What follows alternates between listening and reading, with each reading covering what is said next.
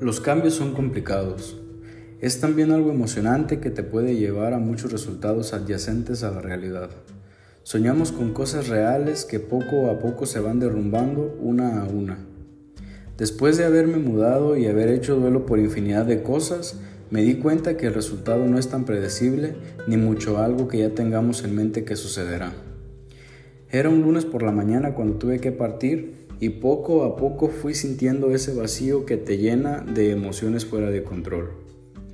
Yo soy de las personas que sueñan demasiado, que creen que los cambios no son buenos, más bien me gusta estar en la zona de confort.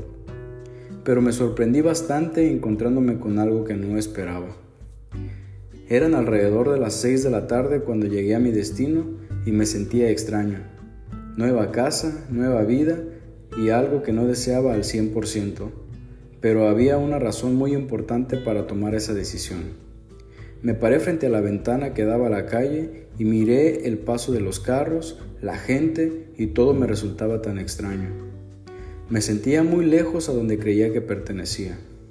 Desde el momento en que me empecé a alejar, me di cuenta que extrañaba muchas cosas, entre ellas a una persona en especial, alguien con quien había recorrido mucho, había hecho cosas que jamás me hubiera imaginado.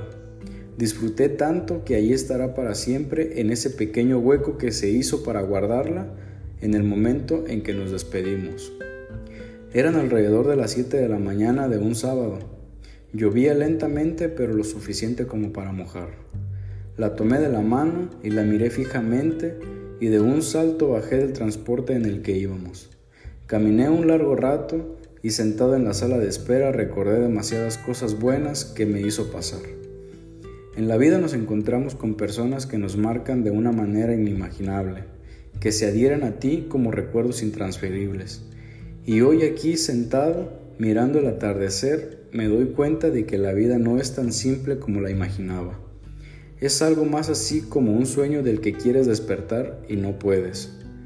No iba tan mal hasta que me di cuenta que no la volvería a ver, o quizás sí, era algo incierto.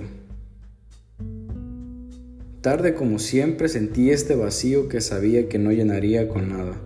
Mis manos sudaban y en mi estómago se sentía ese pesar de un adiós.